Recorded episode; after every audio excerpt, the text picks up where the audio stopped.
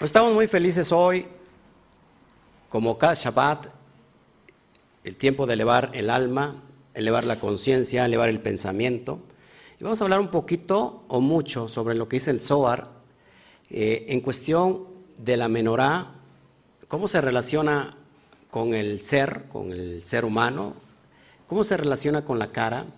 Eh, todos estos conceptos los vamos a ver de Pesach Sheni, es decir, la segunda oportunidad de Pesach, porque se celebraba, si alguien no podía celebrarlo, tenía una oportunidad en, el mes que ven, al mes siguiente, y de todos los conceptos de esta porción. Bueno, pues hoy tenemos más que, eh, que una porción, ¿no? Yo digo que es una parte muy importante que nos va a llevar información, más allá del, intelecto, es una información que recibe el alma.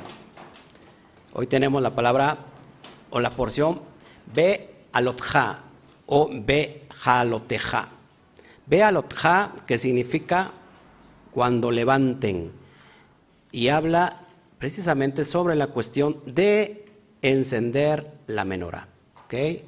Hay, hay una mitzvah donde el Eterno le habla a Moshe y Moshe le diga a Aarón que tiene que emprender, que tiene que encender las, las lámparas las de, la menora. ¿ok?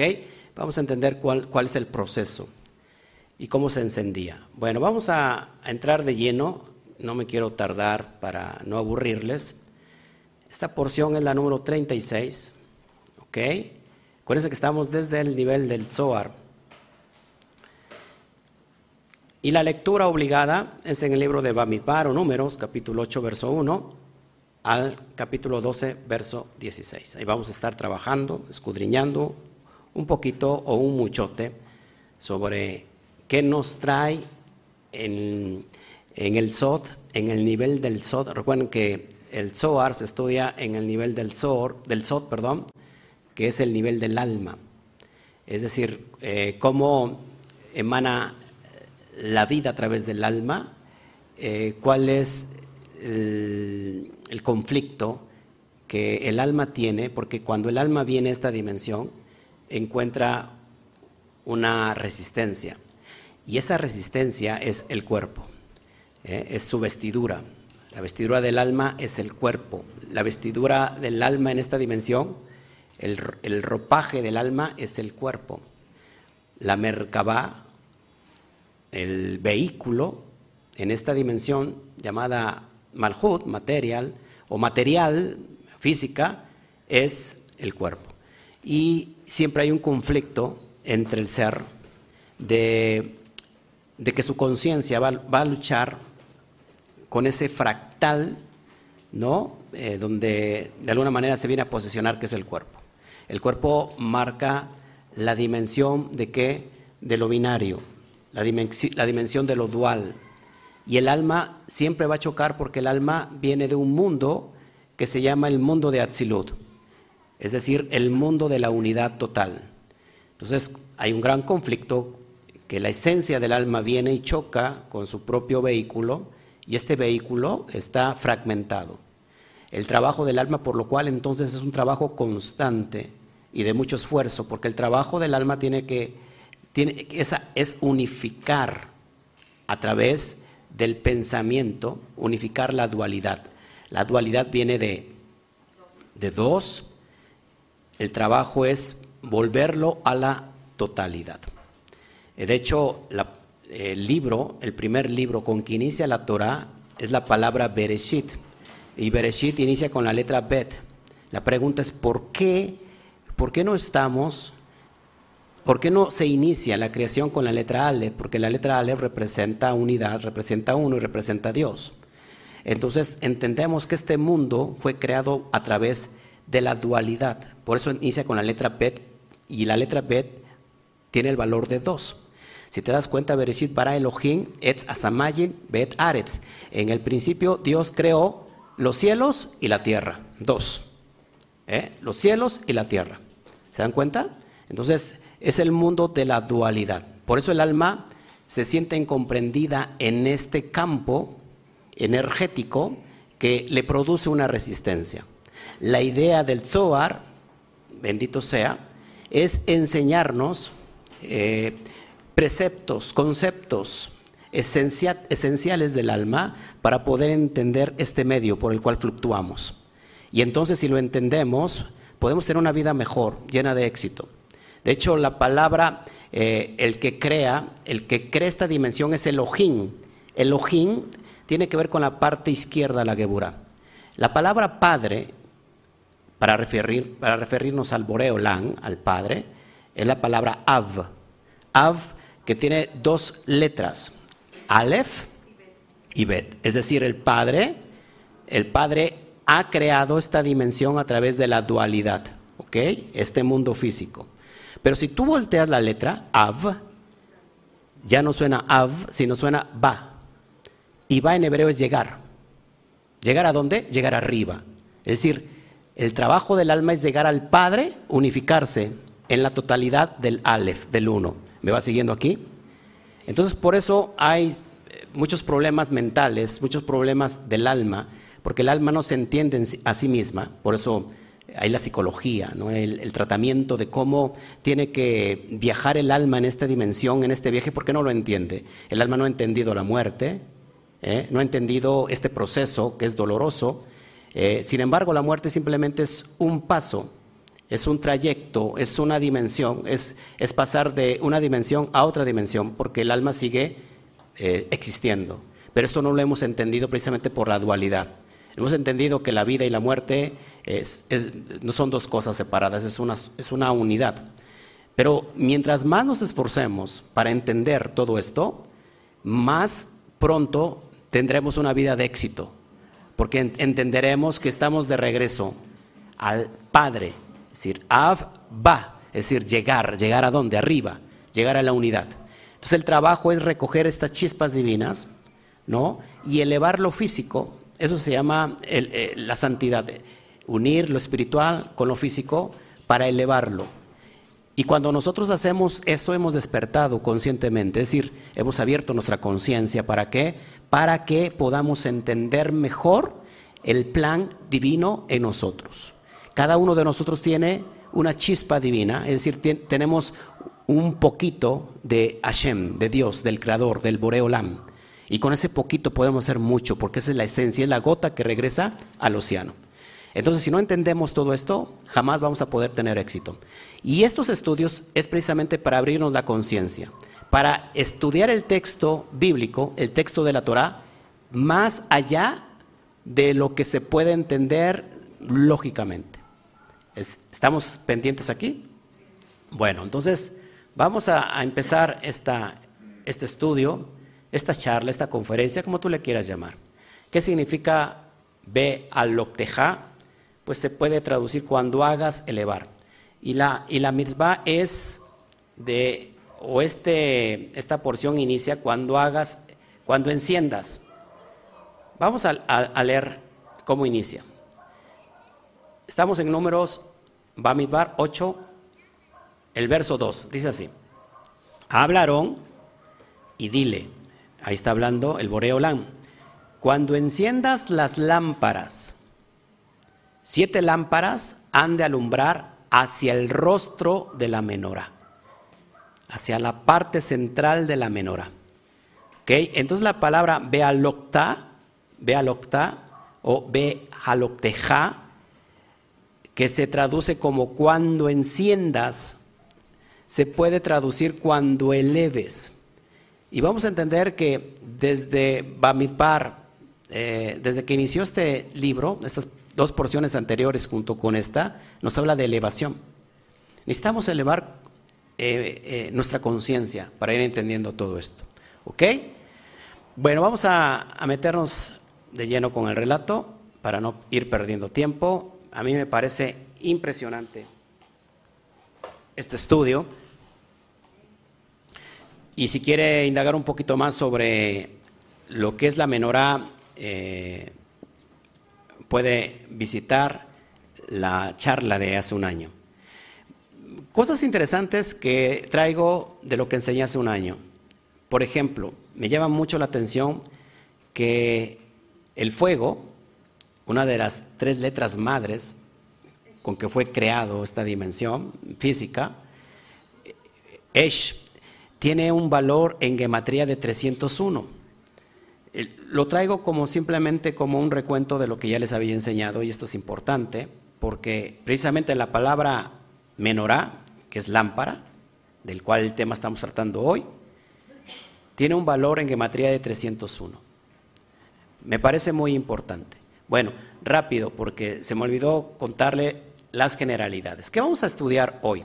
Bueno, vemos aquí que por primera vez el Eterno manda a encender la menorá. Es la inauguración de que ya está todo el Mishkan, vamos a encender la menorá. ¿Ok? Eh, habla de la purificación que tienen que realizar los levitas. Un levita empezaba su, su trabajo, su preparación desde los 25 años, tenía aproximadamente 5 años de prepararse y tenía un servicio de 30 a 50 años. Más de 50 años ya no podía eh, seguir ministrando, ¿ok? Porque ellos, los levitas cantaban, no podían desafinar. Entonces, bendito sea el Eterno que tengo 26 años, o sea, llevo un año de preparación. Vamos a hablar de Pesach Sheni, es decir, la segunda oportunidad para celebrar el Pesach y vemos características que vamos a entender por qué no podían celebrar Pesach cuando era el, 15 del mes de, de, Aviv y por qué se le daba la oportunidad. Eh, y era aquellos que se encontraban en estado de tuma, es decir, impuros, o aquellos que estaban lejos. Había una oportunidad en el mes de Iyar. ¿okay? Eh, vamos a hablar de la nube de la presencia también. Bueno, relata este, porque no voy a hablar de todo, si no, me va a dar tiempo. Relata la nube de la presencia divina que se posaba en el Mishkan y cuando la, nube se desplazaba, tenían que levantar el Mishkan y seguir a la nube. Luego se volvía a posar la nube, que es la Shekhinah, la presencia divina, y podía estar un día, podía estar ocho días, puede estar un año, no sé, el tiempo que estuviera. ¿okay? De eso habla esta porción. Eh, habla de las dos trompetas de plata, también es muy significativo y hay mucho sote en esto, pero no, no voy a direccionar ahí, y era para que anunciaba o convocaba a reunir al, pueblo cuando se iban para seguir la Shejinah y también proclamar las ocasiones de jubileo como la luna nueva, ¿no? los Rosh Hodesh. Vemos también la queja en esta porción del pueblo, que se quejaban una y otra vez, ¿se acuerdan? una y otra vez. Habían cansado de, comer el man. ¿Sabe qué es el man? El maná. El maná, un alimento metafísico, eh, cósmico, espiritual. Y extrañaban la carne. Entonces el Eterno les envió codornices. Y hubo una gran mortandad. ¿Se acuerdan que le salían las codornices hasta por la nariz? Eh, ¿Qué más? Eh, bueno, se le aconseja a Moshe levantar 70 ancianos ¿no? podía él ya con tanto problema. Y por último, en esta porción vemos cómo Aarón y Miriam, que son los hermanos directos de Moshe, hablan mal de él. ¿Saben por qué? Por la esposa. Porque la, esposa era una mujer cusita, es decir, una mujer morenita, ¿no? Oscurita. Y entonces, ¿qué pasó con, con, este, con Miriam? Le cayó una, una enfermedad, lepra. Y a través que también la porción lo trae una frase, ¿no? Eh, poderosa, un mantra poderosa para traer sanidad. Cuando Moshe hace ese mantra, bueno, Miriam recupera su salud. De eso es lo que habla eh, generalidades, pero ah, seguimos hablando de gematría. Me llamó la atención que, que Esh 301, acuérdense que Esh, el fuego es la que funciona por la parte izquierda, la de juicio, Geburá. Eh, y Menorá tiene el mismo valor de 301. Entonces el, fuego es como el fiscal, y te vamos a entenderlo cómo, cómo se relaciona, por ejemplo, en los orificios del rostro. Hay un fiscal. Y más de esto que traje hace un año, ¿cuál es el secreto de la menorá? Bueno, entendemos que la palabra aramea para secreto es ras, y ras tiene un valor de 207. Cuando sumo 207 entre sí, la gematría Catán me da el valor de 9. Entonces, sumo el valor de 301 de Esh y 301 de Menorá es igual a 602. más el resultado de secreto, el resultado final, 9, me da igual a 611. Es decir, que el secreto de la misma menorá es que la palabra en hebreo Torah tiene el valor de 611. El secreto intrínseco de la Torah, cuando hablamos perdón, de la menorá, es la propia Torah. ¿Se acuerdan que eh, los salmos dice que lámpara, en el Salmo 113, si no mal recuerdo, lámpara a mis pies es tu palabra y lumbrera a mi camino. Y bueno, eso lo hablé hace un año, trayendo esta, esta conexión directa que la misma menorá es la Torah de Hashem, es la que nos da, eh, nos alumbra el camino, ¿ok? Cuando andamos en la oscuridad. Por eso es muy importante que intrínsecamente la propia, la propia menorá represente la propia palabra de Dios, ¿ok? Y entonces vamos a ir entendiendo cosas poderosas. Eso lo expliqué hace un año y lo puede seguir en la porción de hace un año. Más cosas, más secretos de la propia menorá. Mishlei 27 o Proverbios 27 dice que el alma del ser humano es una lámpara de Hashem. Nuevamente, la menorá no solamente es la palabra de Dios, sino que también la menorá es el alma del ser. Es decir, que nosotros como alma, como chispa divina, somos la propia lámpara de Dios.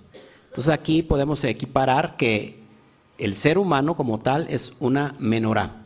Acuérdate que la menorá, acuérdeme, recuérdeme esto que no se me olvide, que la menorá fue hecha de una sola pieza fue labrada a golpes de una sola pieza. O sea, no hay uniones, es una sola pieza. Recuérdeme eso, por favor, que lo diga más adelante, porque lo quiero traer en alusión. Entonces, amados, cuando nosotros entendemos que nosotros, como, como, sí, como una entidad, ¿no? somos una lámpara de Dios. La idea es que estamos alumbrando, o cuál o cuál brazo está encendido y cuál no. Y vamos a entender cómo se, se tiene que encender los brazos. Okay, cómo se inicia con el encendido de la menora. Porque muchas veces en ese escaneo, que vamos a hablar un poco del Salmo 67, es un escaneo para entender cuál, qué, qué grado de la cefiro del árbol de la vida que está en nosotros, de las emociones, está pagado, está apagado. ¿No? Y, vamos a poder medirnos ante eso. Me parece interesante lo que estamos viendo. Bueno, más cosas, más secretos. La palabra vela en hebreo se dice ner, que usa exactamente la misma raíz de la palabra menorá. ¿Ok? Ahora, dos palabras importantes, nun y reish, que me forman la palabra vela. Es decir, que la unidad de la NER me está, me está indicando que hay una unidad ahí mística. La Nun me forma la palabra Neshama. ¿Qué significa Neshama? Alma, un estado del alma elevado. Y la palabra Reish me forma la palabra Ruach. Eso se le conoce como acróstico. Es decir, cuando unes, ¿sí? Ruach. Es decir, estoy, estoy tomando las iniciales de, estas, de, esta, de esta palabra, ¿no? de las letras que conforman la palabra ner. Entonces sacamos, fíjense lo importante, aquí ya estamos en secretos elevados. Cuando unificamos Neshama, acuérdense cuántos niveles del alma hay perceptibles, tres. Ya imperceptibles son dos arriba, si estamos hablando de cinco niveles. Pero empecemos desde Nefesh, el grado más inferior, después Ruach y el tercero sería Neshama. Escúcheme, Neshama, Neshama, está aludiendo al estado de la unidad, ¿ok? De la primer triada, Keter Binah. Escuche esto, ¿ok? Ruach está haciendo alusión a Seirampin, donde están los siete, las siete midot, las siete cualidades emocionales del ser. ¿Me está entendiendo? Ahora, la, la fase más inferior del alma, que es Nefesh, vendría siendo la parte animal. Escúcheme bien esto. Y tiene que ver con lo exterior, con el cuerpo, con los instintos. Escuche bien esto porque vamos a, esto lo tenemos que seguir hablando una y otra vez. Cuando hay unidad entre Neshama, que representa el alma intelectual, donde está el pensamiento, cuando hay unidad del pensamiento con la emoción, se crea la vela, se crea la luz que va a encender la menora. Estamos hablando, ojo aquí, de inteligencia emocional. Sin quererlo, el Zohar habla de esto. Muchos años antes de que se entendiera qué es inteligencia emocional. Queda claro que si hay una persona fluctuante, ¿no? Si hay una persona bipolar, jamás va a tener éxito en la vida porque sus emociones estarán yendo en contra de sus propios propósitos. ¿Por qué? Porque no están unificadas a lo intelectual. Cuando digo intelectual no estoy hablando del pensamiento lógico, sistemático. Estoy hablando del el pensamiento divino, del pensamiento elevado. ¿Me sigue aquí?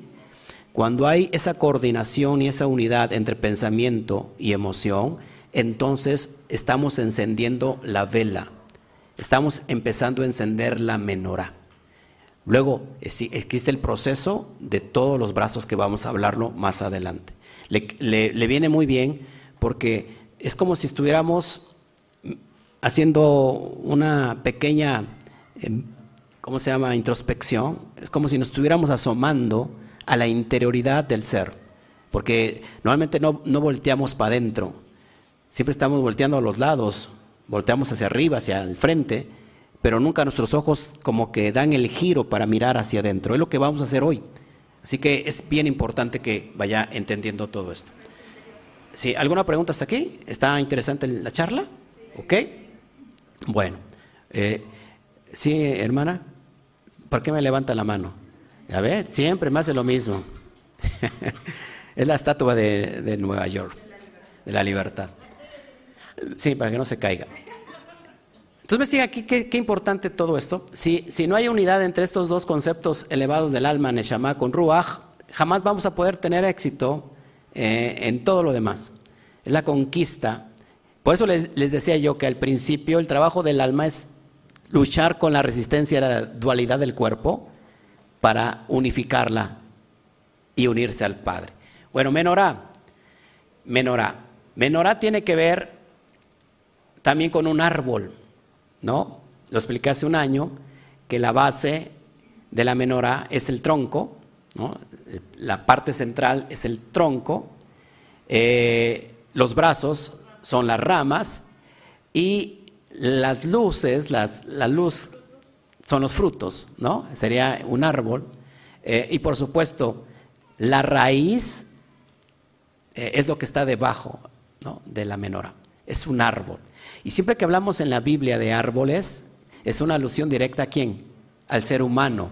Una y otra vez te estamos enseñando que todos los secretos divinos apuntan al ser humano como creación divina. Somos hechos a imagen y semejanza del Santo bendito sea. O sea que hay una esencia divina. ¿Ok? Aunque muchos de ustedes no lo crean, aunque muchos dicen que muchos de ustedes vienen del chango, y lo único que perdieron fue el pelo, ¿no? Y, bueno, y, la cola en algunos, ¿no? Pero somos esencia divina. Entonces, ¿qué significa esto?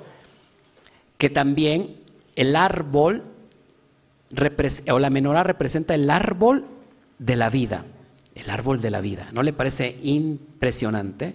El árbol de la vida.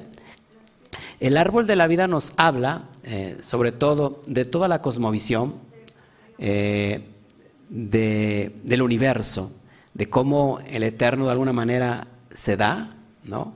Eh, se relaciona con su creación, pero también cuando vemos un árbol de la vida representa a un mismo hombre, ¿no? El hombre que está formado de, estas dimensiones. La parte, la tríada de arriba entendemos que es Keter Homadvina, es el pensamiento, la conciencia, eh, Geset eh, es el, hombro, los hombros, eh, Tiferet es el tronco, el corazón, eh, Netzadhot son las piernas que sostienen al ser, eh, Yesod es la parte sexual, ¿no? Y por último tenemos Malhut, que es la dimensión física. Cuando nosotros equiparamos a la propia, al árbol de la vida con la menorá, lo pongo ahí en pantalla, entendemos que la columna central está formada por Keter, eh, Tiferet, Yesod y Malhut. Es la columna central. Las otras dos, eh, las ramas, los brazos, me está formando la primer triada, es decir, Geset, Geburah, y ahí en la unión entre esas dos está una sefirá que es invisible, que se puede decir que es el cuello en el hombre, que es el dat, es el conocimiento. Después los otros dos brazos eh, encontramos eh, Netzat y Jot. Perdón, en la tríada de arriba de, perdón, me equivoqué. Fíjense, el palo central es Keter, Tiferet, Yesod y Malhut. Después vamos con la triada, la primera triada. Tenemos eh, Jotma y Binah. ¿Ok? Y en la unidad de esa, en la unión, abajo, en ese tallo, se daría el Dat, que no lo estás viendo ahora porque este es invisible. Es la primera triada. Después vamos con la segunda triada, que es Geset, Geburah. Y los une Tiferet. ¿Ok? Después vamos con la de abajo, Netzadihot y los une Yesod, ¿ok? Para culminar con Malhut.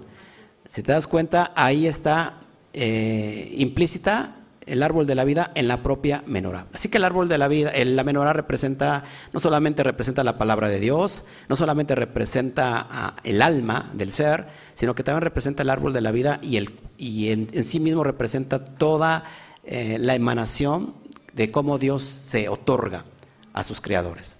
¿No le parece increíble? Yo podría acabar el estudio aquí y nos vamos muy contentos y nos vamos muy felices. ¿No le parece interesante? Bueno, pero tengo más. Vamos a ir descubriendo cosas. Eh, bueno, había yo dicho que la Torah representa, eh, la menorá representa la Torah. Y si nos vamos, por ejemplo, que esto también lo estudié hace un año, a Éxodo 25, 31, 38, la Torah, fíjense, perdón, la menorá está formada por siete brazos ¿ok? Y está adornada por 49 adornos. Y eso es increíble.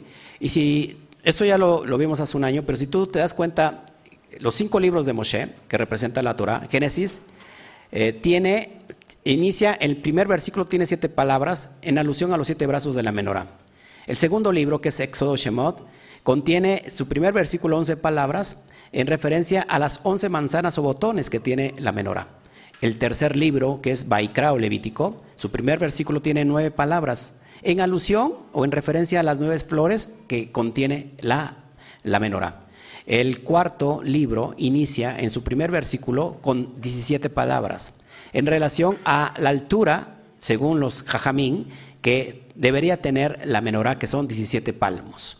Y por último tenemos el quinto libro, de Barín o Deuteronomio, su primer versículo tiene 22 palabras, en referencia a los 22 cálices o copas. Entonces, esto es increíble, amados hermanos, porque cuando leemos esto en español no entendemos absolutamente nada. Ahora, no solamente que tiene 22 eh, cálices, sino que también la menorá contiene 22 letras hebreas. Es interesante, ¿no? ¿Le parece interesante? Bueno. Bueno, diga aunque sea wow. Y si no dice guau, aunque, sea diga miau, pero que diga usted algo. ¿No? Porque ni, ni miau ni nada. Bueno, vamos entonces a ver y descubrir el secreto de el rostro de la luz. ¿Ok? Saben que hay personas que leen el iris, ¿no? Y pueden saber qué enfermedad tienes. Bueno, pues no solamente el iris, sino todo el rostro. Vamos a entender estos conceptos profundos. Bueno, seguimos con el plan de la menorá. La menorá representa el rostro del ser humano. La cabeza tiene siete orificios. Dos ojos, dos oídos, dos fosas nasales y ¿qué creen? Una boca. Por algo se hizo una boca. Entonces vamos a entender cómo se traza esta, esta menorá en el rostro. Lo tienes en pantalla. Dos ojos primero, ¿eh? dos oídos, dos fosas nasales y la boca que vendría siendo el tronco central, la línea central de la menora. Vamos a ir estudiando paso a paso qué nos dice el secreto de la menorá en cuestión al rostro. Porque es importante entender cómo se encendían las lámparas, cómo era el encendido de las lámparas y es lo que nos dice el, el. Pero va más allá de eso, que ahorita lo voy a explicar, ¿ok? ¿Qué más también podría presentar la Torah? La menorá, siempre me confundo con eso, me confundo de idea. Bueno, también hay un secreto de la menorá en el Salmo 67, increíble, que dentro del Salmo 67 encontramos tres nombres de Dios, tres de los 72 nombres de Dios que son poderosos y que también se pueden meditar. Y el Salmo 67 lo importante que está relacionado con la menorá, porque el Salmo 67 tiene siete versículos en relación a los siete brazos de la menorá y contiene 49 palabras en relación a los 49 adornos de la propia menorá. ¿Ok? Y el verso, uno de los, eh, del, creo que es el verso 4, si no mal recuerdo, donde es la palabra ismejó, ese verso contiene 49 letras. Esto es increíble, amados, porque hay una forma de cómo estudiar o cómo leer cada mañana o en Minja esta porción o este, o este Salmo 67, que es muy importante. Después vamos a tener una enseñanza profunda sobre, y les voy a, y vamos a meditar sobre esto, para que porque cada mañana lo puedes leer. Y cada vez que en algunas partes, e, e, en algunas eh, ideologías judías, está prohibido encender la menorá. O sea, no se puede encender la menorá, porque la menorá es como si quisiera replicar los asuntos del templo, ¿no? Y como no hay templo, y como también hay muchas cosas y muchos secretos detrás de la menorá, pues no se puede encender. Pero, o sea, hay personas que lo hacen. Yo no discuto eso. Acuérdense que todo es una alusión, más allá de lo literal. Pero esta, cuando tú meditas o lees todos los días este salmo, ¿qué crees? Es como, como si encendieras la propia menorá. Es importante, póngame mucha atención, porque el Zohar dice que cada vez que se encendía la menorá, se encendían luces arriba. Es increíble que todo el nivel de protección y prosperidad y bendición que te trae el encendido de la menorá. La menorá no tendría que apagarse, ¿ok?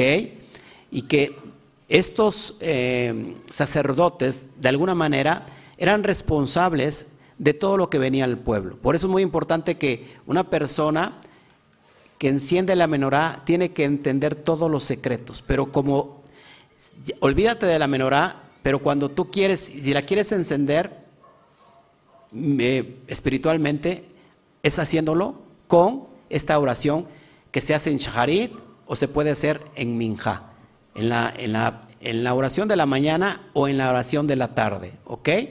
Esto es muy importante porque nos trae tantas cosas y aparte, eh, bueno, es limpieza espiritual, es, es como que te pasa un escáner porque el rostro contiene los brazos y, te das cuenta cuando tú estás meditando en qué área estás tú fallando, ¿no? En tu, en tu área emocional. Es muy importante. Ahora, las mujeres también cuando realizan el prendido de las velas de Shabbat, es muy importante, se encienden dos velas. Y esto no lo había yo entendido hasta que estoy metido en el estudio, porque precisamente las primeras dos brazos que se encienden es Geset, no, perdón, es Jotmaivina, que va a alumbrar el palo central. Entonces, cuando la mujer enciende esas velas y hace que esta luz refleje a su rostro, es decir, está aludiendo al encendido de la menorá, de que esta luz tiene que, o estas flamitas tienen que estar inclinadas hacia el rostro central, y es cuando la mujer refleja la luz en su rostro, prácticamente, perdón, es encender la menorá. Cuando la mujer inicia el Shabbat, se enciende la luz abajo y se enciende la luz arriba, por lo cual trae una gran bendición. Por eso es muy importante que vayamos entendiendo estos conceptos, ¿ok? Bueno, ese es otro secreto que les quería yo traer sobre la propia menorá. Bueno, ¿qué, qué más, qué más este, traigo aquí para, no, para ir avanzando? Ok. Bueno, vamos a ver cómo es el encendido precisamente de las velas que yo les decía. Eh, la Torah es muy, es muy clara cuando dice cómo hay que encender las velas o cuál es la misma que le, da, que le da el Eterno a Moshe y Moshe a Aarón. Y vamos, para eso tenemos que ir entendiendo el Zohar. Vamos a, a sacar el Zohar. ¿A quién le gusta el Zohar? Vámonos para allá. Hoy mi micrófono no funcionó. La diadema está perfecta, creo que es el transmisor. Y bueno, pues ahí empezamos a, a pedir de su ayuda. ¿Ok? déjenme apagar esta cosa y regreso. ¿Todo bien? Espero que sí. Bueno, vamos a leer un poquito. ¿Qué nos dice el Zohar Kadosh, porque es muy importante que vayamos entendiendo estos conceptos. Porque, ¿cómo es el encendido de estas velas? ¿Por qué es tan importante? ¿Por qué no se encendía como uno quisiera y ya? O sea, así de, de rápido, ¿no? Déjenme buscar aquí. Ok. Ok. Bueno.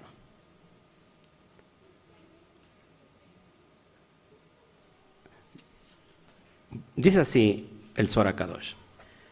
Si cuando coloques las velas, las siete velas, escuche, deberán alumbrar hacia la parte delantera del candelero. En otra versión dice, deberán alumbrar hacia el rostro de la menorá. Por eso es muy importante que la mujer cuando, cuando inicia Shabbat hace que esa luz se refleje en su rostro. Es muy importante aquí. Dice así, Aquí la congregación de Israel, acuérdense que la congregación de Israel es para referirnos a Malhut. Dice aquí la congregación de Israel, que es Malhut, toma la luz. ¿De la luz de dónde? De la ima superior, de la madre superior, de la madre cósmica, de la vina. Por eso cuando se enciende se hace el encendido de la lámpara, de la menorá, en ese momento se enciende luz arriba. Es decir, que tomamos, cuando se hacía el encendido de la menorá, se tomaba de la luz que estaba en el mundo superior. ¿Ok? Dice, toma, entonces, eh, toma la luz, la ima superior, que es la vina, es coronada y todas las velas, es decir, los sefirot de Malhut iluminan desde ella. Acuérdense que cada sefirá tiene un árbol en sí. ¿Me sigue aquí? me faltó comentarles que el Salmo 67, que también se, se usa para el conteo del Homer, por los 49 días. De hecho, la menorá tiene que ver con los 49 días del Homer igual. Eso se me faltó decirles. Ahora, cuando, cuando la congregación de Israel, que es Malhut, enciende la, la, luz de la menorá, dice que toda, toda su sefirot de Malhut alumbran, escuche, no alumbran en el estadio físico, sino que alumbran en el estadio espiritual donde está la vina. ¿Ok? Y ellos dijeron sobre sí mismos, dos almas delgadas vuelan afuera. Es decir, elevan aguas femeninas. Main Nukbin. Cuando hacemos el acto, o se hacía el acto del encendido de estas velas, se elevaban aguas femeninas.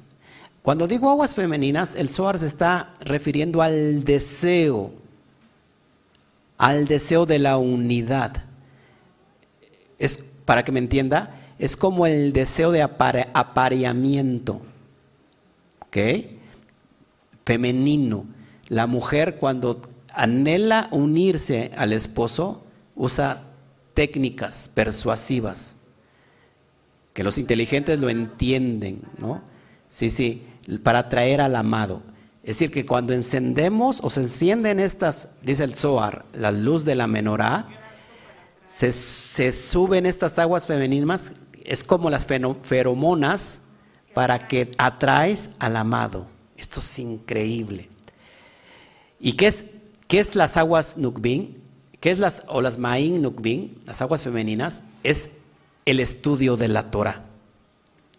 Y todos los padrinos, dice, es decir, los padrinos de la, de la boda, en este caso, que elevaron las aguas femeninas a través de la Torah, escuchen, atan la malhut abina, es decir, atan la dimensión física a la dimensión del intelecto divino. Y desde allí sacan su luz hacia abajo. ¿Me va siguiendo aquí? Es algo muy profundo. O sea que el acto solamente de encender la menorá no es solamente ir, en, prenderlas y ya, sino por eso es el acto de elevar. Cuando eleves las lámparas, porque también se piensa que cuando tú llegas y enciendes la vela, o en, en ese tiempo no era vela, sino era una, ¿cómo se puede decir? ¿Eh? Una mecha, que donde estaba en, aceite, tenía que estar alumbrando hacia la parte central de la menorá, hacia el brazo central, eh, porque se encendían las dos columnas que están eh, a los lados, ¿no? En este caso que es Gese, no, Jodma y Vina. Eso es muy importante. Y tenían que estar alumbradas hacia el centro. Es decir, cuando la prendas, prácticamente cuando la mujer prende estas velas, yo le digo a mi esposa, que no es que acerque el, el, pábilo encendido y que retire, sino que se espere a que la flama crezca, que la flama ascienda. Esto es importante, ¿ok? Se prenden esas dos, sí, ahorita, ahorita lo explico, ahí, ahí quédate con eso. Bueno, ahí lo tienes en pantalla. Es decir, las mechas, las flamas tendrían que estar dirigidas hacia la parte central del rostro de la menorá. ¿Se acuerdan que me dije que mm, se acuerdan que les dije que me acordaran de algo? ¿Qué les, les dije que que la menorá estaba hecha por Betzalel, que el artesano guiado por Moshe, que es un diseño divino, es un diseño cósmico la menorá de arriba, cómo se tenía que hacer, y era labrada de una sola pieza, hecha de oro de una sola pieza. ¿Qué significa esto, amados? Que muchos de nosotros, acuérdense que la menorá representa el alma, muchos de nosotros podemos tener luz en cualquier de los siete brazos. Pero si esta luz no está dirigido hacia el centro, ¿qué representa la columna central? El equilibrio. Podemos entender o podemos estar encendidos los brazos de la izquierda que representa la Geburah o bien los brazos de la derecha que representa el Gesed, la bondad. ¿Cómo lo vamos cómo vamos a permear eso? ¿Cómo sabemos? Fíjense, es algo muy importante. ¿Cómo sabemos qué brazo de nuestra menorá interior está encendidos? Bueno, de la forma que tú hablas. Porque la boca que más, más adelante lo voy a tratar, la boca es la columna central de la menorá. Es decir, en el rostro la columna central tiene que ser la boca. Cuando la persona habla de pestes, habla de, de, juicio, de maldiciones, es que sí puede tener luz, pero está encendida solamente las, los brazos de la izquierda. Lo vemos cuando una persona habla todo lo contrario, ¿no? Y se pasa de hablar muchas cosas buenas y a lo malo le llama bueno y a lo bueno le llama malo, que también está fluctuando sobre la derecha. ¿Me va siguiendo aquí? Entonces en la boca tenemos el potencial de saber qué parte, cuáles son los brazos de la menorá que está encendido. Por eso cuando se lee el Salmo 67 en forma de menorá, como que vamos equilibrando para llegar a ese valga la redundancia, ese equilibrio perfecto. Y la idea es llegar a la unidad. Si la menorá que está, que tiene 39 adornos, pero que está labrada de una sola pieza, aunque tiene siete brazos, está labrada de una sola pieza, en nosotros representa llegar al aspecto de la unidad, así como fue hecha la menorá de una sola pieza. ¿Y cuándo funciona? Cuando la luz de los brazos externos están alumbrando hacia el centro. Es buscar el equilibrio. Porque muchas veces podemos estar encendidos de un lado, que significa el ego, en cualquiera de sus dimensiones. Pero cuando estamos alumbrando hacia el centro, estamos en perfecto equilibrio. Y eso lo denota la forma en que hablamos. ¿Me sigue aquí? Bueno, entonces por eso es importante cómo estaba encendido la menorá. Más sobre la menorá. Dice el Zohar Kadosh que el altar, bueno, sigo leyendo aquí porque me, me faltó un poquito.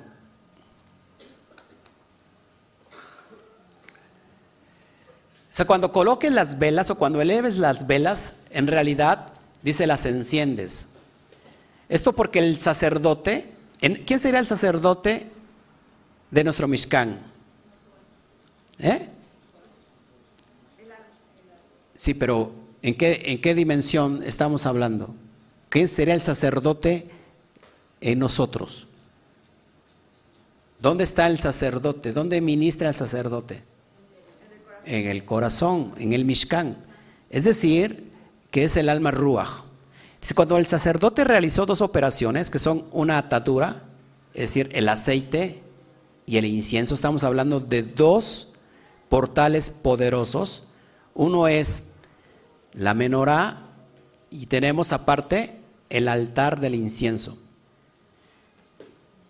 Es decir, el aceite y el incienso, ¿se acuerdan del incienso aromático?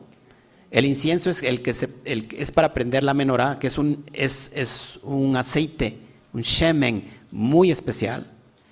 Y el incienso que tenía todas estas especias aromáticas es comparado a Jodma y Biná, tal como está escrito en Proverbios 27:9, ungüento y perfume le dan alegría al corazón. Entonces Aarón quemará incienso fragante en este cuando vista las velas, él lo quemará. Shemot 37 al 8. ¿Ok? Estoy tratando de traer ideas, porque no voy a leer todo, porque es mucho, para que me vaya entendiendo. ¿Sí? me sigue aquí o no? Es algo profundo. Por ejemplo, Dice el Zohar, más es un beneficio real y no que el beneficio sea el resultado de la abundancia de luces. Más bien, las luces de la fiesta, la iluminación de Jotma, son denominadas beneficio, tal como está escrito. Aquel que es alegre de corazón tiene una, fiesta, continua, según Proverbios 15:15. Cuando coloques o cuando enciendas, quiere decir que cuando los sefirot son rociadas y saturadas por la porción del río, del río de Biná, cuya porción es de Jotma, los superiores se elevan y hay bendición en todos y todos se regocija. Se lo explico. ¿Qué nos está enseñando el, el Zohar? Acuérdense que una forma de llamar a la Biná es el río que surge de Edén. La Biná que es el entendimiento. ¿Y esa agua de dónde viene? ¿Cuál es su origen? Jotma. Es decir, esta agua es la sabiduría que se posa en Biná, en el entendimiento. Y es comparado con el aceite. ¿Se acuerdan que les hablé del salmo donde se unge al Melech, se unge al Cohen, ¿no? Que viene a la cabeza y después baja sobre la barba hasta llegar a todo el borde de las vestiduras. ¿Ok? ¿Se acuerdan? Esa es la, la, idea que da el Zohar, que este aceite con que se prende la menorá es el río de Biná. Este río que está cargado de las aguas de la sabiduría de la Jotma. Que una vez que se enciende abajo, escuche, esta agua se precipita para bajar hasta la dimensión física. Es decir, que el alma, el interior del alma, inicia con el servicio del Cohen, que es el Ruach, que está sirviendo al bendito sea con la unidad de Neshama y Ruach, para que entonces lo que se beneficie sea el qué? El cuerpo. ¿Me sigue aquí? Y entonces el corazón, aquel que es alegre de corazón, tiene una fiesta continua. ¿Me, sigue aquí? Por eso, ahí está la solución de poder entender que no solamente es la alegría, hablando en el sentido de emocional, sino hablando en el sentido total, porque podemos echar abajo cualquier enfermedad. Muchas de las enfermedades son psicosomáticas. ¿Ok? Seguimos leyendo. Está, está interesante esto, ¿no? Vamos a ver qué más dice el altar interior y la menorá. Nos está hablando aquí de dos conceptos, el Zohar Kadosh, y vamos a empezar a leer esto porque a mí me parece muy importante.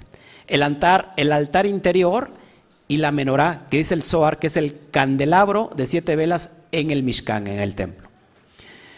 La historia de la menorá y todas sus correcciones, y sobre todo ello, dice el Zohar, se ha dicho. Entonces, ¿por qué se menciona aquí de nuevo? Es decir, el Zohar dice, si ya se habló en Tetzabé, en la porción pasada de Tetzabé, se habló de la menorá, ¿por qué volver a traer el tema a través de la menorá?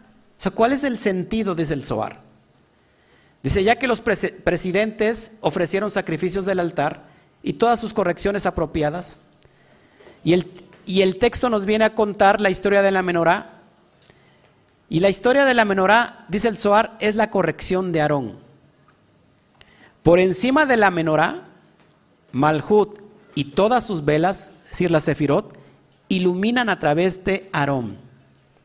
Aarón, para que me pueda entender, es la parte que, que lleva la acción. ¿Cuál era la mente maestra? Moshe. O sea que Moshe está representado por el intelecto divino, el pensamiento, y Aarón está, es por la acción. ¿no? Por ejemplo, yo no, eh, yo no sé hablar, yo tartamudeo, dice Moshe, ¿quién hablará por mí? Entonces, ¿quién hablaba por él? Aarón. Es decir, aquí tenemos en la mística del Sot, de la profundidad, Moshe viene siendo el pensamiento, ¿no? Y Aarón viene siendo el que lleva a cabo ese pensamiento, la acción. Entonces podemos estar hablando de estos mundos, de Asia y de, por ejemplo, de Yetzirah, por ejemplo. ¿Ok? Dice, había 12 presidentes para educar y corregir el altar es decir, las doce tribus. En pocas palabras, nos viene a contar el Zohar nuevamente de la, menorá, por si ya no lo hubiera hablado, lo vuelve a hablar. ¿Por qué lo vuelve a hablar? Porque esa es la corrección que tuvo Aarón. ¿Cuál es la corrección de Aarón? Acuérdense que Aarón tuvo eh, el encuentro fatal donde pierde dos hijos. ¿Ok? Dos hijos, de alguna manera. ¿Por hacer qué? Fuego extraño. Entonces Aarón, es decir, lo que les estoy tratando de enseñar y de insinuar, que es algo muy profundo, nuestro pensamiento cuando está conectado a la divinidad es un pensamiento correcto. Tenemos que corregir entonces nuestros actos, nuestros hechos. Es lo que está tratando de insinuar el Zohar Kadosh. ¿Me sigue aquí? Bueno, para ir, para ir corrigiendo todos estos detalles, porque eh, dice el verso 50 de este capítulo 9, que se llama el altar interior y la menorá, según el Zohar Kadosh, dice, el altar interior y la menorá se ubican juntos para el contento de todos. Vamos a explicarlo. ¿Qué es lo que dice el Zohar Kadosh? Dice, se ubican juntos. Y lo vemos en Misley 27.9. El aceite, el aceite de la menorá, es decir, Malhud, que recibe de Jotma, es el incienso, el incienso del altar interior. Creo que lo traigo en pantalla, a ver, creo. Ok. Dice, aceite e incienso dan alegría al corazón. Lo vemos en Misley 27.9. El aceite es la menorá. Es decir, Malhud que recibe de Jotma. A ver si me, sigo, me sigo explicando. El aceite es en relación a la vina. ¿Se acuerdan? ¿Se acuerdan aquí? Cuando se enciende la, la, la menorá, la que se alegra es Malhut, porque recibe la luz de Jotma. Es decir, cuando nosotros estamos en, este equilibrio, y estamos correctamente, nuestro rostro está encendido, que hoy te lo voy a explicar, se va a manifestar el cuerpo en todas sus dimensiones. ¿Ok? Va a haber equilibrio, si hay equilibrio mental, hay equilibrio emocional, y si hay equilibrio mental y emocional, hay equilibrio físico. Mm, usted está más allá que para acá.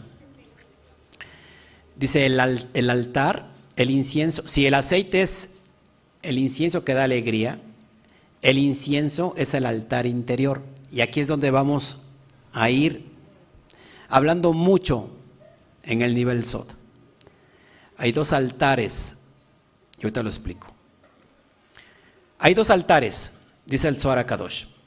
Uno, el interno de todo, el altar del incienso, que se coloca para la alegría correspondiente a Biná.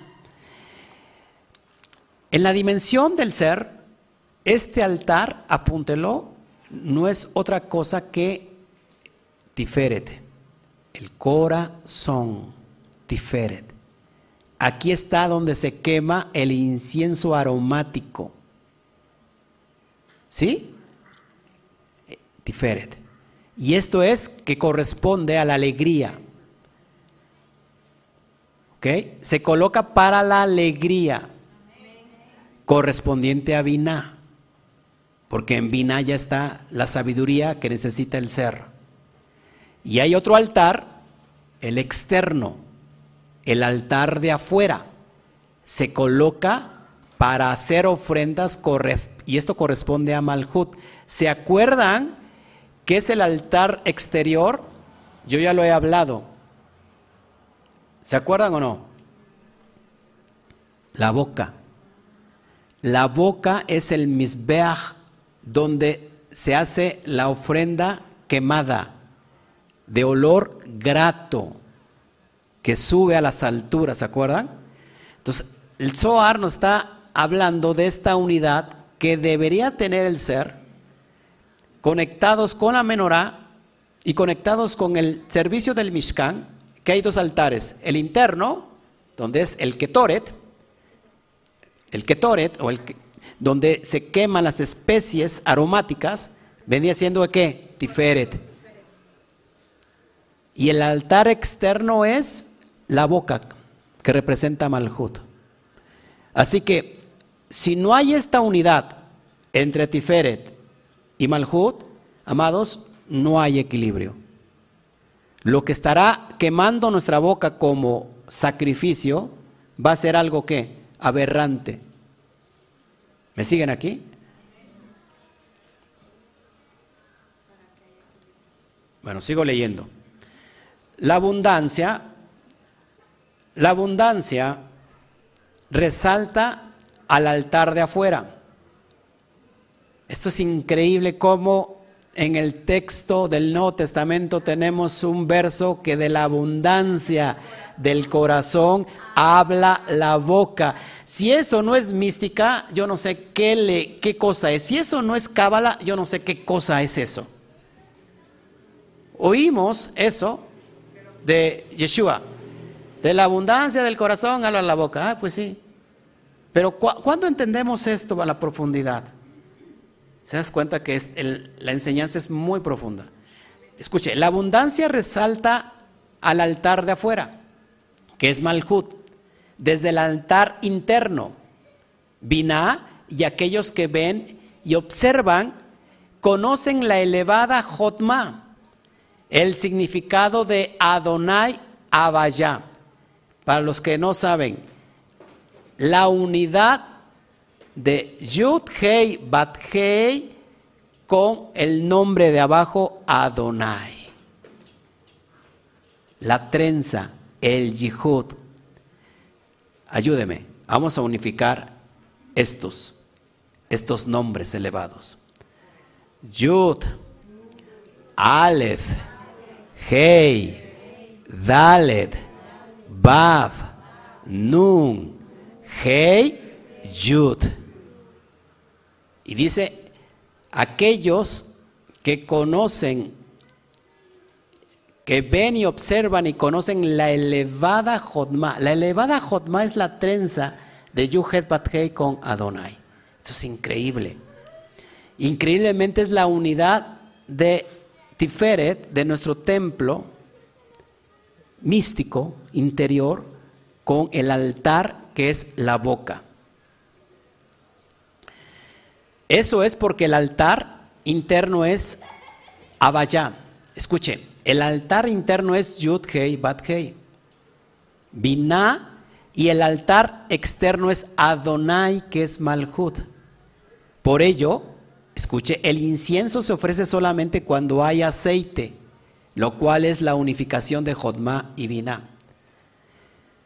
No puedes ofrecer incienso si no tienes el aceite si no estás conectado con el intelecto superior, si no has, en pocas palabras, abierto tu entendimiento, si no has elevado tu conocimiento, si no has abierto tu mente, de nada te sirve si tienes una mente, si no la abres, es como el paracaídas. El paracaídas se tiene que abrir. Me, voy, me voy explicando. Ahora, fíjense, para ir, explicando un poco más, los cinco sentidos,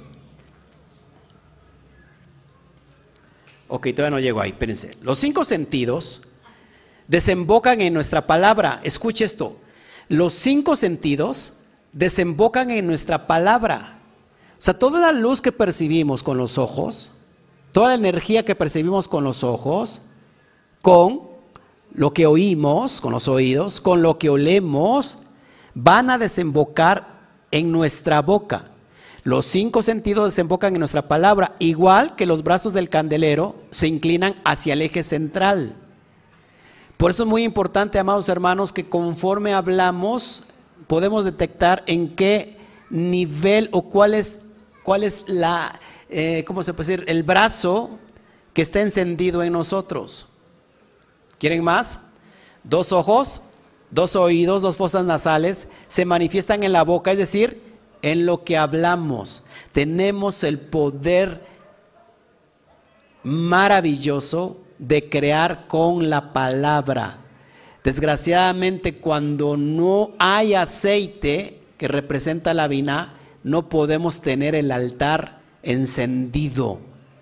El, altar encendido interno está apagado, por lo cual el altar externo también estará automáticamente apagado. De nada sirve elevar una oración, Padre, bendíceme, haz aquello y leer el mantras y leer los salmos en hebreo si no tienes entendimiento de lo que estás haciendo. De, en pocas palabras, de nada te sirven los códigos secretos si tu vida es un papalote completamente mojado. ¿Cómo que amén? No, no, no, no. Amén, no. O sea, de nada sirve si tu vida es un, es un huevo revuelto. ¿No? ¿De qué me estás hablando? Estamos viviendo de apariencia. No puede, nuestra boca no puede encender el altar interno si, lo que se necesita para encender el altar interno es el shemen, el aceite, el aceite divino que viene de la, de la ima celestial. ¿Me sigue aquí? Más, más secretos. Rostro, vamos a dejar que pase el, el, mundano de los mangos. Seguimos hablando. Ok, más. No se me duerma, está muy interesante la charla. Rostro en hebreo es panín. Rostro en hebreo es panín. ¿Pero qué creen? Las mismas letras, pero con diferente fonética. Por ejemplo, penín es interno o interior y usa las mismas letras hebreas, Pei, Nun, Yud y Men. Uno es Panín para decir rostro o rostros y el otro es Penín para decir interno. Si tu Penín está apagado, por lo cual tu Panín nunca estará proyectando luz, aunque te maquilles mucho, jamás vas a irradiar luz. Es decir, en otras palabras, la mona aunque se vista de seda, mona se queda. ¿Me sigue aquí? Por eso es muy importante ir entendiendo todo esto. ¿No le parece interesante todos los secretos que estamos sacando aquí? Bueno, vamos a seguir, ya voy a terminar. Rápido. Elevando las lámparas de arriba, se eleva el mundo de abajo. Dice que la Torah hermosea el rostro. ¿No? Es decir, la persona que está llena de Torah, indiscutiblemente se va a ver hermosa. ¿Por qué? Porque sus lámparas, sus ojos, sus oídos, sus, pues, todo su rostro va a irradiar luz. Cuando no, sería una luz artificial nada más. Elevando los actos a un pensamiento superior es como activamos este Shemen, es decir, elevando los actos que es hacia el mundo de la acción a un pensamiento superior que es Atzilut. Es decir, la menorá fue labrada de una sola pieza. Nuestro pensamiento que en esta dimensión es dual tiene que volver a la unidad. ¿Me sigue aquí? Bueno, ya vámonos por terminar. Pesach Shenim. Y ahí es donde vamos nosotros a hablar por qué la Torah habla sobre la dimensión de la segunda oportunidad. ¿Le interesa o no? Bueno, creo que ya es, es que hay, mucho, a ver, no sé si... Bueno, vamos a, a meternos un poquito y con esto termino. Hablar de la dimensión del Pesach Zenit. ¿Le parece? Yo pensé que iba a decir que no, ¿cómo cree, pastor? Siga usted, adelante, hasta que se vuelva de noche.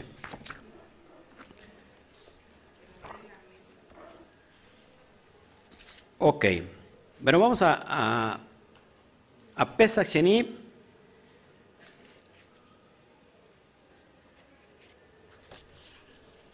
Versículo 56.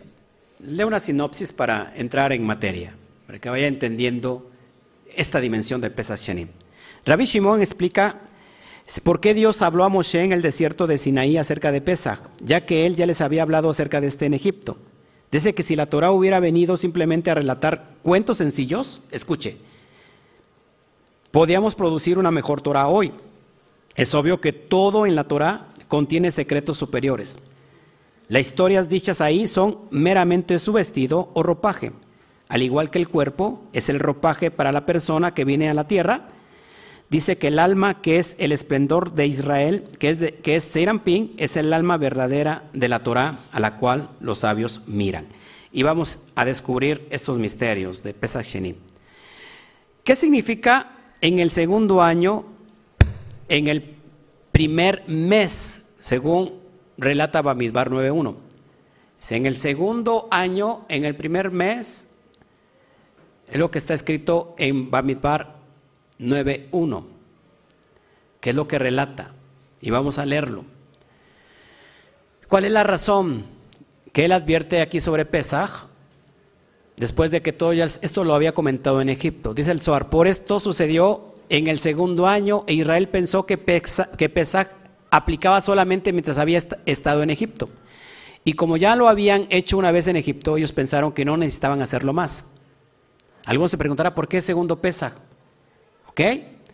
Por eso es que en el segundo año él les previno en el desierto del Sinaí que establecieran este Pesach para ellos en la generación por venir. Entonces, ¿qué significa el segundo, en el segundo año y en el primer mes? Hay un significado sublime en ello. Hay uno que es llamado un año y otro que es llamado un mes. Un mes es la luna en referencia a Malhut y el año es el sol en referencia a Seirampin. Es decir, que el sol va a iluminar a la luna. Es decir, Seirampin ilumina a Malhut. ¿Me sigue aquí? Ok. En el segundo año, en el primer mes, se refiere al Sibuk de Serampín. Es decir, a la unidad de Serampín y de Malhut, que son llamados año y que son llamados mes. Este es el segundo Sibuk después del éxito de Egipto. También esta fue la época en que todos los misbot de la Torah fueron entregados pues eh, por el Sibuk de esta unidad masculino y femenino. Recuerden que el sol es masculino y la luna es femenino. Masculino sería Seirampin, ¿ok? Y masculino y femenino sería Malhut. En Seirampin, en, en nuestra escala, sería el alma y Malhut sería el cuerpo. ¿Siguen aquí? El Sibuk de masculino y femenino en el desierto de Sinaí, todos los mismos de la Torah fueron entregados. Escuchen lo que, lo que dice el Zohar escúchenlo por favor. Lo que dice Shimon Bar Yochai, escuchen. Hay de aquel que diga que la Torah viene a contar historias literales y palabras sin educación como las de Sab y Labán. Si eso fuese así, incluso ahora podemos hacer que las palabras de una persona sin educación se conviertan en una ley.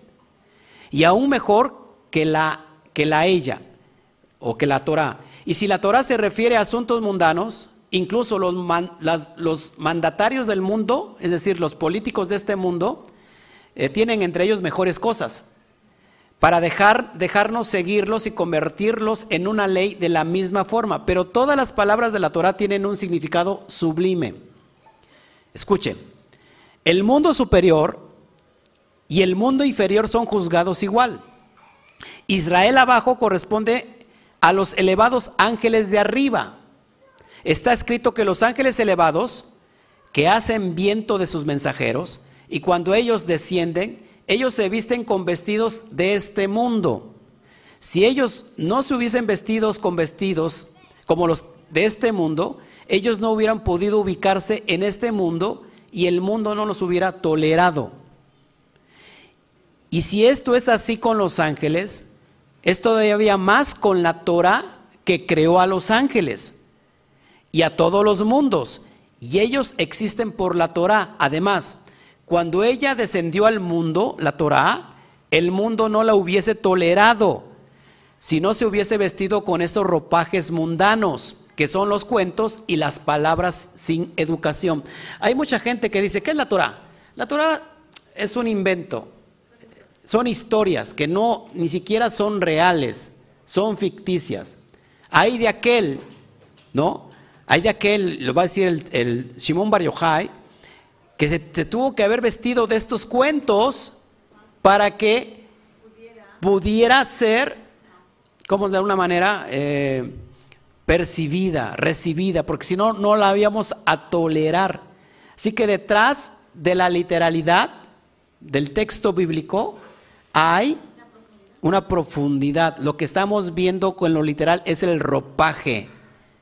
Lo que nos interesa, lo que está adentro. Yo lo digo con mucho cuidado y con mucho respeto y con mucha educación, porque hoy, me, me poso aquí en la pantalla porque me gusta dar la cara, hoy las ciencias bíblicas, la filología, están llevando al creyente a dejar de creer en la propia Torah. Porque se ha descubierto que, por ejemplo, la Torah, los cinco libros de Moshe, no fue escrita por Moshe, sino que son varios autores, y que no fue escrita muchos siglos atrás, sino que fue eh, en, el, en, el, tiempo del exilio babilónico, ¿no? Y que, y que hay mucha gente que se está yendo por esa tangente de dejar de creer, inclusive en la Torah, como aspectos divinos fundamentales. Lo que dice Simón Bar Yochai, que esta Torah se tuvo que vestir con estos ropajes para que pudiera ser tolerada. Sigo leyendo para que me vaya, me vaya siguiendo. Dice así, verso 66, acuérdense que estoy leyendo, pero antes de eso, antes de, ese verso, le quiero leer lo que sigue porque a mí me pareció muy interesante. Dice, por eso esta historia en la Torah es el ropaje de la Torah. Así la Torah, escuche, tiene un cuerpo que son los misbot de la Torah, que son llamadas el cuerpo de la Torah. Hay mucha gente que dice, pues aquí son puras leyes, ¿no? Esto es el cuerpo de la Torah. Este cuerpo se viste en ropajes, que son historias mundanas. Al decir historias mundanas estamos diciendo a cuentos humanos. Y los necios del mundo Escuche, los necios del mundo consideran solamente este ropaje, que son las historias de la Torah. Ellos no saben más y no consideran lo que existe bajo estos ropajes, porque las ciencias bíblicas están diciendo, eso fue un invento, ¿ok? Eso no existe. Sin embargo, recuerden, creo que están, hablan allá afuera, y los hombres están este, peluznantemente desviados. Eh, olvídense de eso, présteme atención. Están dejando de creer en la propia Torah. ¿Por qué? Porque se están clavando, se están guiando solamente en el ropaje externo y no en el interno. La pregunta es que si la, la Torah no, no tiene un aspecto divino, por ejemplo, ¿cómo Moshe Rabenu o aquel que escribió siglos antes de la era común, sabía que la letra Nun en el pictográfico hebreo es un esperma, cuando no existía ni siquiera qué? Microscopios para entender cómo es la semilla del ser humano. ¿Cómo lo supo? ¿Cómo, ¿Cómo pensar que el ser humano fue creado del polvo de la tierra? Y aquí hay varias especulaciones donde se crean tres elementos, fuego, aire y agua, crean estos tres elementos lo que se ve, pero que la tierra ya existía. Es decir, el ser humano fue creado del polvo de la tierra. En, el, en los ochentas, la NASA se moría de risa de esto, que era un invento, que era un cuento, cómo el ser humano puede estar creado del polvo de la tierra. No fue si en el año 1982 que un departamento de la NASA, estudiando el polvo los minerales de la tierra, se dio cuenta que exactamente el ser humano está compuesto de estos segmentos o del polvo de la tierra. Y se dijo, la Biblia no dice mentiras. Y puedo hablar de muchas cosas, ¿no? De las constelaciones. Cuando Job sabía mucho, y no había telescopios. ¿Cómo, cómo se, enteraron de todo eso? Es, es, en el aspecto, si tú quieres, más superficial. Pero cuando hablamos ya de secretos profundos, ¿cómo una y otra vez se relaciona? ¿no? Cuando hablamos del secreto del remes y nos vamos a la profundidad del Sot, ¿cómo se relaciona una y otra vez la Torah con aspectos del día de hoy? Y si, y si vamos a, a contar los códigos de los saltos de las letras equidistantes, nos dan códigos, nos unen palabras, ¿Cómo es posible eso que, se pueda dar hoy? Y que esto, si no fue escrito por Dios, fue escrito por una mente completamente brillante, per se, con una esencia divina. Y yo creo que todavía hoy no, no acabamos de encontrar todos los códigos que están en estos escritos. Porque como dice Shimon Bar Yochai, son ropajes con las cuales se vistió la Torá para que el ser humano lo pudiera de alguna manera soportar.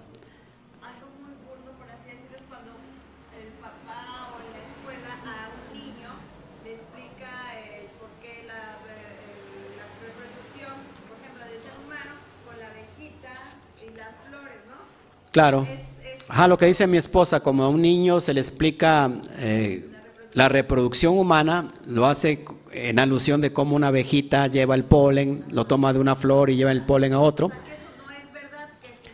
Claro que no es verdad, es un ropaje para que el niño pueda soportar la esencia de lo que es una relación íntima. Cuando pregunta de la creación del ser humano, ¿no?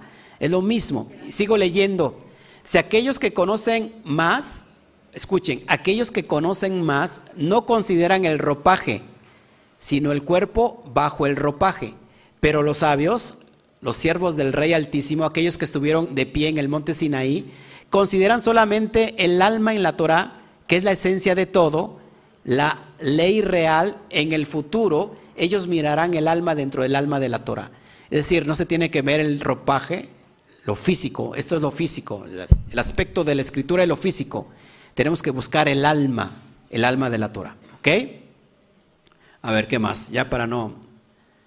Existen el lebush, es decir, la vestidura, el guf, el cuerpo, y la neshama, el alma. Y aparte existe la neshama de la neshama. Fíjense, dentro del ropaje de la Torah existe el lebush. ¿Qué es el lebush? La vestidura. Después es el guf, el cuerpo. Después la neshama, el alma. ¿Pero qué crees? Está la neshama de la neshama, el alma del alma. Es increíble. Es Malhut, el guf que recibe la neshama. La neshama de la neshama, escuche, ya con eso voy a terminar, es el atika kadisha. ¿Ha escuchado el término atika kadisha? ¿No? Es el, el antiguo, el antiguo sabio, el antiguo santo, el santo antiguo. Dice, a quien ellos contemplan en el futuro, todo está entrelazado. Atika Kadisha se viste en Seirampin. Escuche, Atika Kadisha, que, que tenemos que hablar del, del mundo de Atzilut, se viste de Seirampin. Y Seirampin se viste en Malhut. Y Malhut en los mundos de Bria y Asia y todas sus huestes. Con eso termino. Hay de aquellos malvados que dicen que la Torah no es más que fábulas y consideran únicamente el ropaje. Dichosos son los justos que consideran a la Torah como corresponde. Como el vino está en la jarra, la Torah mora solamente en ese ropaje. Por ello, uno necesita considerar lo que, lo que se encuentra bajo el ropaje, por lo que todas estas historias son ropajes.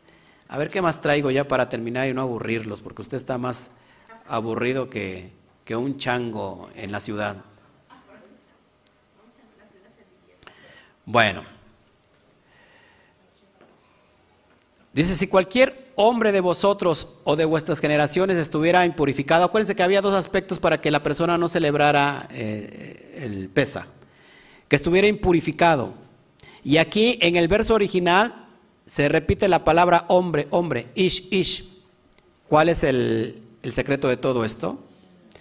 Y también dice, también dice que o estuviera en camino lejano. ¿A qué hace referencia todo esto, amados? Ahí voy a decirles eso. No, pues es que es mucho, mucho, ya no quiero tardarme.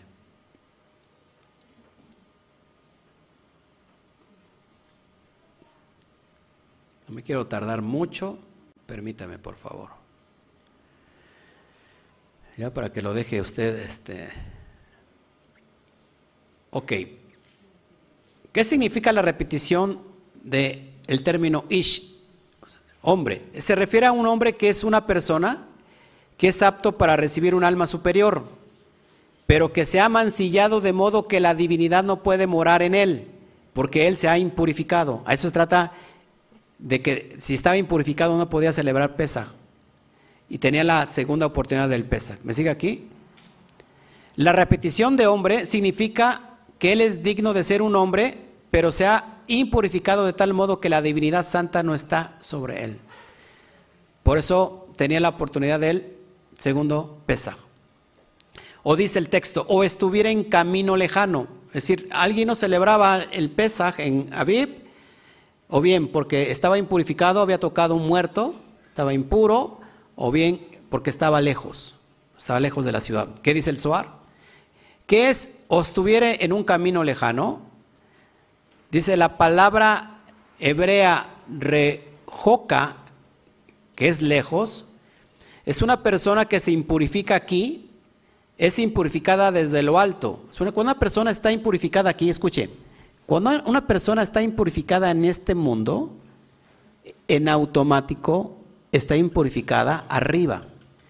Y ya que es él es impurificado desde arriba, él está en un camino lejano, es decir, está lejos de la Torah, apartado, lejos de la región y de la senda que la simiente de Israel ha elegido, pues él se ha aferrado a un camino distante se ha mudado y está lejos de aproximarse a ti, Israel. Pocas palabras. Hay enseñanzas como estas que nos están enseñando, que nos están eh, dando a conocer qué es la verdadera libertad.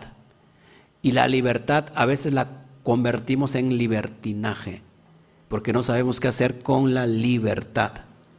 Cuando una persona está lejos, es aquella persona que se ha apartado de la Torah. Es decir, camino lejano, lejos de ti. Esto indica, según el Zohar, que está eh, en el camino, en el campo de la citragra, es decir, que está lejano de la santidad. Dime con quién andas y te diré quién eres. El que anda con lobos, aullar se enseña. Esto es práctico, hermanos. La gente busca gente de su mismo tipo. Gente que está vibrando como ella está vibrando. Acuérdense que todo es frecuencia y vibración. Cuando una persona tiene una frecuencia, va a crear una vibración. Y normalmente nosotros nos juntamos porque estamos en esa misma frecuencia, por lo cual estamos vibrando de la misma manera. Hay una protección divina. Pero ¿qué pasa cuando una persona sale del entorno y aunque ella lleva una vibración per se, en este caso es la esencia de la Torah, y va a un grupo homogéneo donde hay otra vibración, van a suceder dos cosas. O bien, esa persona con su frecuencia va a hacer vibrar a todo ese grupo para que todos vibren igual o va a pasar al revés, que toda esa vibración que están causando o toda esa frecuencia de ese grupo homogéneo va a causar que esta vibración en esta persona sea diferente y se aparte de los caminos de la Torah. ¿Me va siguiendo? Entonces llega un conjunto de lobos y aunque ella, esa persona no sea un lobo, va a aprender a aullar. ¿Me sigue aquí? Voy a dar la cara, porque me gusta dar la cara. Yo he notado que a mi casa no llega nadie a visitarme. Número uno, o los que llegan a visitarme son aquellos que están vibrando en esta misma frecuencia. Y hay como un estado de, empatía, de, ¿cómo se puede decir?, de, unidad.